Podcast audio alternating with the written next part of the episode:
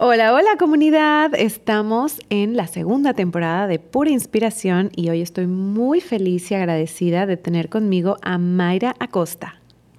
Hola, muchas gracias por la invitación. Soy Mayra Acosta, soy fotógrafa, artista textil, ilustradora y otras áreas que estoy ahí, pero siempre en las artes visuales. Ay, increíble. Hoy tenemos este mujerón que viene a hablarnos de todo lo que ha emprendido y hecho. Esto es pura inspiración con Martina Bueno. el intro. Muy bien, ahora sí. Muy bien, Mayra, muchas gracias por estar aquí y el día de hoy te quiero hacer una pregunta que tiene que ver con tu trabajo, tiene que ver con lo que has hecho durante tu trayectoria y es, ¿qué ha sido lo que más te ha asustado eh, o que has, que has vivido que más te haya conmovido, movido en tu vida profesional, en tu vida como mujer, que, tiene que ver, obviamente, tiene que ver esta relación? ¿Qué ha sido? Pues primeramente fue como la movilidad, porque yo soy de Monterrey y al mudarme a una ciudad totalmente diferente es como el cambio, el saber qué iba a hacer, de qué iba a vivir, este, todas esas como cosas que vienen de la mano con el cambio y pensar qué, qué voy a hacer. ¿no? Entonces yo venía con la idea de que Ay, va a ser súper fácil, trabajo en universidades de diseño, de, de fotografía o de lo que sea, porque son mis áreas fuertes y mi currículum está súper bien ahí. Pero me tomo, me tocó como, es que preferimos maestros de aquí o preferimos maestros locales, entonces fue de que, ¿qué voy a hacer ahora? Entonces después me di cuenta que realmente puedo seguir activa en lo que me gusta en la docencia y en las artes, siempre y cuando confiando en lo que hago. O sea, confiando en mi calidad, confiando en mi trabajo, en mi trayectoria. Y empecé a hacerlo por mi cuenta. O sea, realmente yo siempre le digo a la gente, tienes que confiar en tu calidad y en lo que haces para poder sobresalir. Wow, qué fuerte, ¿no? Creo que todos eh, hemos estado en esa posición de alguna forma, de alguna forma, no todos en esta misma posición, yo sí he estado eh, en este movimiento de ciudad en donde dices, bueno, ¿y ahora qué voy a hacer si en mi ciudad natal tenía toda esta trayectoria, toda esta como seguridad, tranquilidad de que me conocen y llegas a otro lado y ¿quién eres tú? ¿No? O ¿qué haces aquí? O, por qué te voy a contratar a ti? Si, si puedo contratar, como dices, puedo contratar o queremos contratar a alguien local. Y también eh, el sentirse segura de ti misma, segura de una misma, el sentirse con el valor y la valía, que fue muy valiente también de tu parte, decir, a ver, aquí hay, aquí hay un tope, ¿no? ¿Qué sigue? ¿Qué es lo que debo de hacer? ¿Y cómo te impulsaste o cómo fueron estos pasitos? Porque definitivamente la pregunta que ha sido eh, lo que más te ha asustado, ¿no? Y, para ti fue como un choque, me imagino. Sí, claro, porque tú llegas con la idea de que, ay, sí, tengo el currículum, tengo la experiencia, tengo la calidad, pero realmente cuando llegas a un lugar nuevo es, no importa. Entonces lo que pasó, afortunadamente, mi trayectoria y mis clientes de Monterrey tienen como sinergias este, con empresas muy fuertes locales y fueron mi colchoncito de inicio y me mandaron como trabajos, ¿no? De que dos meses fotografías para una empresa cervecera del norte, este, y empecé a hacer con eso y, y después afortunadamente existe el internet y me contactaron agencias de publicidad de Francia y una empresa que es de rentas de casas. Este, también yo trabajaba para ellos en Monterrey y empecé a trabajar porque aquí no había fotógrafo. Entonces fue como, oh, el descanso. Pero ya después de eso me di cuenta que pues realmente no necesitaba una institución como tal para ejercer. Es que también cuando alguien, y, yo lo comentaba en uno de los episodios anteriores de la primera temporada, tienes como esta tranquilidad, ¿no? De, de estar o trabajar siempre para organizaciones, instituciones, corporativos con los que puedas sentirte tranquila, ¿no? Pero una vez que das este paso, para tu independencia, para empezar un proyecto propio, para lanzar tu marca, para iniciar un emprendimiento, para convertirte en una mujer emprendedora, se necesita mucha valentía, mucha confianza en uno mismo y claro, miedo, que creo que es el, ingrediente favorito. Claro, y porque realmente de tener ya, puedes decir, Monterrey tenía mi estudio de fotografía, mis clientes ya seguros, este, las universidades donde trabajaba, entonces llegar a un lugar que ni siquiera tienes conocidos como que, bueno, ellos yo sé que me van a contratar solo porque soy su amiga. Entonces realmente no tienes nada, entonces los que te empiezan a contratar son los que les gusta tu trabajo, que eso es como súper valioso. Sí. Y pues ahí es empezar otra vez desde cero, o sea, de tener todo, abandonarlo wow. y venir a, a trabajar de cero, cero contacto. Emprender, de, emprender desde cero, exactamente. Y quiero como igual puntualizar que hoy estamos geográficamente en la ciudad de Mérida, para donde nos estén escuchando, que ya estuvimos viendo de dónde nos escuchan, nos escuchan en Estados Unidos, en Japón, en Francia, en México. Súper bien. Entonces, y me parece que en Argentina también. Pero de donde nos sea que nos estén escuchando, estamos situados en Mérida, Yucatán, México. Y Mérida es una ciudad que está cambiando muchísimo, que está creciendo, que está, está llegando y recibiendo muchísima gente de tantas partes de la República y también de tantas partes del mundo, porque por su calidad de vida, por la gente que vive aquí, por esta calidez humana que tenemos los yucatecos. Y también por la calidad de profesionistas, de profesionales, de empresas que hay aquí. Y quiero hacer énfasis en esto para que no suene como un em, como enojo.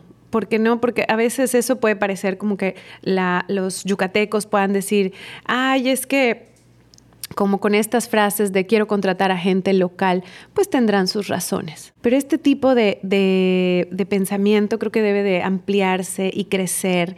Y bueno, uno, darle oportunidad a gente que está llegando de fuera con buena calidad, porque lo importante, ahora sí que independientemente de seas hombre o mujer, de, es la calidad de tu trabajo. ¿No? Que, hable por sí mismo. Pero también este tipo de, de, situaciones nos invita y nos lleva, nos orilla, y lo hemos platicado a lo largo de esta temporada, que las situaciones de crisis son las que nos hacen crecer. Las que nos hacen dar el salto, dar el paso. Y bueno, dentro de tu trabajo, dentro, leí tu semblanza, eres una mujer que ha trabajado muchísimo con las raíces mexicanas, con rescatar también este, técnicas ancestrales o eh, como esta hermosa blusa que tengo hoy, hoy puesta, ay me alejé mucho del micrófono, o la que hoy tú tienes, que o esto, esto magnífico que tenemos acá, para los que nos están escuchando, no lo van a poder ver, pero vamos a dejar fotos en nuestras redes. Este es un corazón, es el mismo corazón que tengo en la blusa que tengo puesta hoy. Lo vamos a fotografiar y lo vamos a dejar más adelante para que sepan qué es. Eh, ¿Qué significó o qué significa? Porque lo sigues haciendo y estas piezas fueron limitadas y las blusas o la, la la indumentaria que tú haces, con tu, con tu trabajo artesanal, ¿qué significa hacerlo para ti cada día o, verlo, ¿no? Como en, mujeres como Lila Downs, ¿no? Que me, me, mandaste la foto y vi y dije, wow, yo tengo su blusa. este, pues y conozco al artista. También le hice sus fotos de su DVD por si quieren el dato completo. Ah, mira. este, pues realmente yo tuve la oportunidad como fotógrafa hacer fotografía documental de grupos indígenas que emigraron a Nuevo León. Entonces, porque Nuevo León no tiene grupos indígenas originarios, porque los que habían eran nómadas. Entonces, digamos que no tenemos como una identidad indígena en, el, en la región. Entonces, pero tenemos todos los grupos indígenas que emigraron. Entonces, como fotógrafa tuve la oportunidad de poder hacer registro de video y de fotografía este, con un programa de una beca y todo eso. Pero realmente lo que a mí me sirvió muchísimo porque tuve la oportunidad de convivir con estas comunidades, me invitaban a sus fiestas, íbamos a sus pueblos originarios, a San Luis Potosí y a diferentes lugares, pero aprendí a bordar y aparte de bordar me enseñaron como el significado de esas técnicas. Ok. Entonces me di cuenta que el bordado es sumamente importante, que también comunica, que nosotros a veces lo vemos como solo bonito, pero no vemos todo el significado que tiene para estos grupos.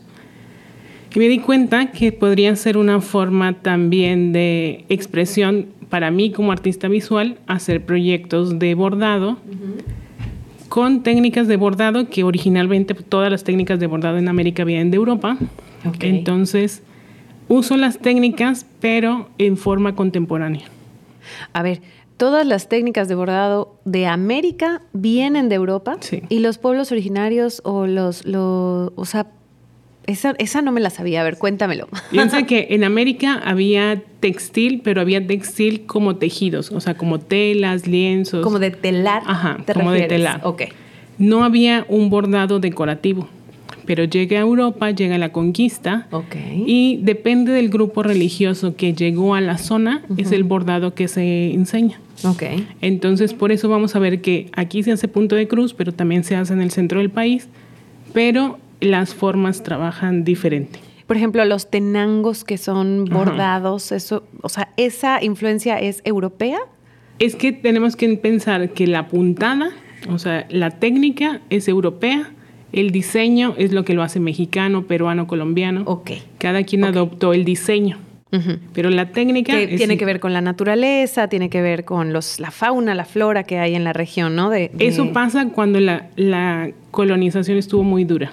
Ok. Entonces, cuando vemos que hay plantitas, florecitas y eso, es porque la colonización solo les permitió eso. Si vemos que hay significado de dioses, de magia, este, de, no sé, los elementos importantes, es que la colonización les permitió. Ok, qué Entonces- importante. Ese, ese dato creo que no mucha gente lo sabe, pero es, es muy interesante. Sí, entonces es importante que podemos leer este, como el Keshkemet de la comunidad Tenec, podemos decir si es soltera, si es casada, este, si el venado la protege, cosas así. Cuando a lo mejor en los de Yucatán podemos ver solo flores porque se permitió eso. Solo flores, exacto. Pero tengo una amiga que es este, indígena maya, que ella borda bordados que no son populares, pero son súper mayas. Ujú. Y tienen significados, se hacen rituales y todo con esos bordados. Ok, ¿Y Pero- qué tienen? O sea, como, ¿de qué son? Este, hay uno que se llama Ishmanik, Ishmanik B, este, que es como de culebra y es deshilado. La técnica también es europea, siempre va a ser europea, pero se hace haciendo una culebrita. Ok. Sí, no, Entonces- no lo he visto. Así que sí, sí han de Yo ser. te mando foto. Sí, han de ser muy, muy especiales, ¿no? Y muy selectos. Ok. Esto es súper interesante. Yo no, no sabía que venía de. O sea, que como dices, no.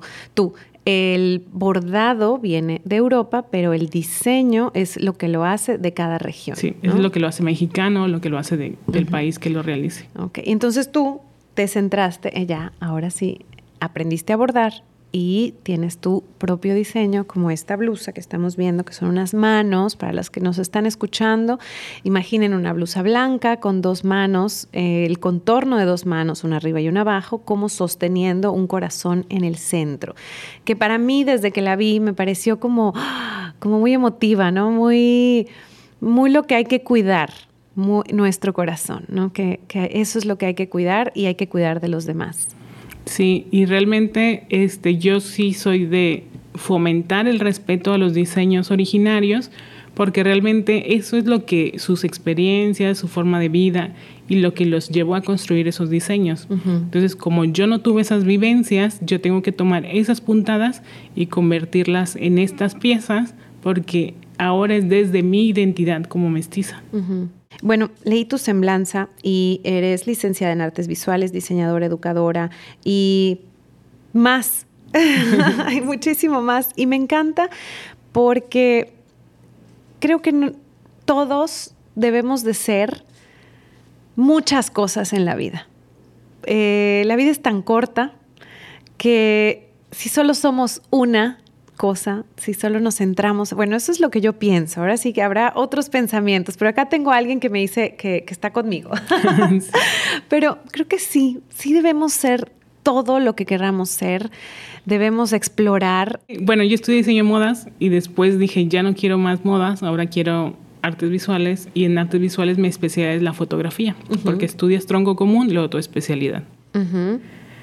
Hice fotografía y sigo haciendo fotografía eh, y una vez tuve una crisis de que ya no quiero ser fotógrafa porque todo el mundo hace fotos horribles y es fotógrafo, porque aparte soy muy exigente con la calidad en todas las áreas que trabajo. Entonces, desde que todo el mundo hace fotos horribles, ya no quiero ser fotógrafa porque ya estoy como viciado a eso. Ajá. Y fui con mi maestro de la universidad este, y le dije, tengo una crisis de la foto, empecé a hacer fotografía estenopeica, que es como sin cámaras, con caja, y empecé a bordar. Dije, ya no quiero hacer este foto. O sea, sí hacía foto, pero le dije, ya no quiero hacer. Y me dijo las palabras mágicas que me dijo, no estudiaste fotografía, estudiaste artes. Ok. Entonces, todas las herramientas que tú necesites para crear, hay que usarlas. Entonces, de que, ah, Dios me... sí, me dije, La luz. Sí, me, me, iluminó y dije, realmente. Entonces empecé a hacer bordado sin decir, estoy abandonado la foto que me obsesiona. Era arte. Y ahora, este, actualmente hago las dos cosas. Este, empecé a hacer las dos cosas al mismo tiempo. Pero me di cuenta que la raíz de estas pasiones es porque mi verdadera pasión es la luz y el color. Ok. La fotografía, el dibujo, este, el bordado, todas estas herramientas son las que me ayudan a materializar mi pasión por la luz y el color. Entonces, todo lo que llegue a mi vida y sienta que va a ayudar para materializar esas dos áreas, las voy a seguir aprendiendo y las voy a seguir haciendo. Claro, durante toda la vida. Qué interesante. Fíjense que ahorita justo estás diciendo eh, la luz y el color. Y háganse ustedes esa pregunta. Independientemente de si estudiaron arte o no estudiaron arte, ¿por qué hacen lo que hacen? Y justo era la pregunta que seguía, ¿por qué haces lo que haces? justo, ¿por qué haces lo que haces? Y en mi caso es el movimiento, es para mí y la comunicación, el movimiento, pero el movimiento que comunica. Entonces yo voy a estar moviéndome, tal vez no esté danzando como lo hacía hace años o bailando en un escenario, pero el poder moverme, el poder ayudar a otras personas a que también se comuniquen es como también mi pasión. Qué padre, qué bonito. Y ustedes que nos están viendo o escuchando, háganse esa pregunta. ¿Qué es realmente, independientemente de lo que estudiaron, independientemente de a lo que se dedicaron por mucho tiempo y que están, porque a todos nos puede pasar esta crisis, todos podemos tener este momento en el que dices, ¿sabes qué? Estoy harta de hacer esto que hago. ¿Cómo puedo convertir esa pasión, ese fueguito que vive, este corazoncito que se ve acá así, y convertirlo en otra pasión, en otra cosa? Y viene la siguiente pregunta que es, uno, ¿qué más quieres ser? Porque quieres, estoy segura que me vas a responder ahorita, ¿qué más quieres ser? Sí, quiero ser más. que va a tener que ver con la luz y el color. Sí. Y pregunta para ti, ¿podemos ser todo? Podemos hacer todo lo que nos propongamos. Suena súper cheesy, como dicen por allá, o súper romántico, de, ay, sí, puede hacer lo que quiera, ¿no? No es cierto, porque hay situaciones, circunstancias, comodidades, privilegios, pero ¿qué, qué nos responde? ¿Se puede hacer todo lo que se quiere hacer? Primero la primera pregunta, que era la de qué quiero ser ahora. Este, un momento antes de la fotografía, bueno, fue la fotografía y después dije, quiero ser artista textil. Y me acuerdo que todo el mundo dijo, concedido, me puso en Facebook. Entonces realmente sí se concedió. Entonces ahora lo que yo les puse también los pongo en Facebook para que me animen todos, es de que ahora quiero ser tatuadora. Ok. Entonces es otra vez nuevamente. Y salió porque me hice un tatuaje y estuvieron a punto de cometer errores de color. Y yo de que necesito aprender a tatuar. Yo los voy a hacer y yo voy a ser tu clienta.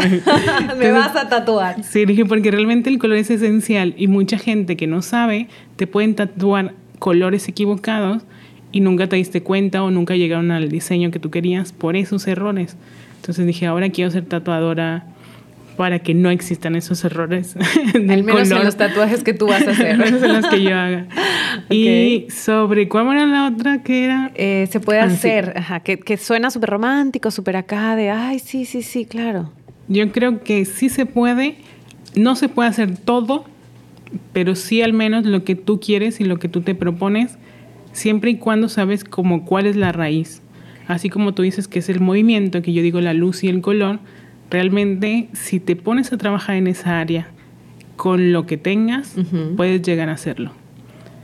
Como docente, yo siempre les digo, si empiezas a hacer con colores de, de la marca súper barata y te queda súper bien, ya después invierte en un material más caro.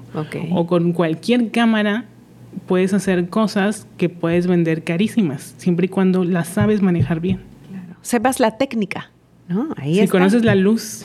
La luz, la sombra. la luz. el color. Ajá. Entonces realmente lo que te propongas no tiene que ser mucho como quiero proponerme esto porque sé que se gana muy bien como fotógrafo, sino realmente que digas quiero hacer esto porque esto es lo que me interesa. O sea, realmente eso es lo que funciona o lo que yo creo y promuevo que funciona es entender cuál es la raíz de lo que quieres llegar y si puedes llegar a hacerlo. Ok, chequen y escuchen qué importante.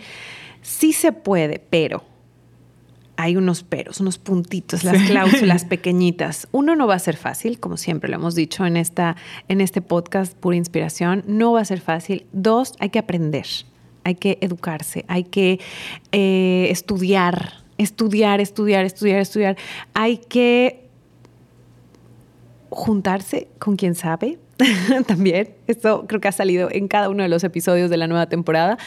Y también hay que conocerse a una misma o conocerse uno mismo. Porque si no sabes qué es eso que te mueve y que te apasiona, vas a seguir haciendo cosas que no te llenan, ¿no? Y no vas a como disfrutar al máximo de eso que, que eres capaz de hacer. Entonces, me quedo con esto. me quedo con esto que dijiste, me encantó. Y te agradezco mucho, Mayra. ¿En dónde te podemos encontrar? ¿Cómo se llama tu página de internet, tus redes sociales? Eh, tengo una página oficial de donde pueden ver como todas las áreas que trabajo, que es www.mayracosta.com. Y las redes sociales tengo como diferentes nombres porque son diferentes áreas, pero en Instagram estoy como Mayra Costa, o sea, sin una A. Eh, Mayra Costa Fotografía en Instagram también. Y en Facebook estoy como Mayra Costa Fotografía y como Proyecto Texoshe, que es una palabra que ahí me apoderé del mundo. es con XX, Texoshe. Texoshe. Proyectos de Shoshe. Ok. Pues muchísimas gracias, Mayra. Ha sido todo un placer tenerte y escucharte y que te escuchen más mujeres, que te escuchen más emprendedoras y que encuentren ese corazón. Hago esta, este movimiento para que mano arriba, mano abajo y un corazón en medio, porque eso es lo que hay que descubrir. ¿Qué nos mueve? ¿Qué nos apasiona para ahí? Ahí buscarle y ahí ser lo que queramos ser. Muchas gracias. Hasta el próximo episodio. Bye bye. Adiós.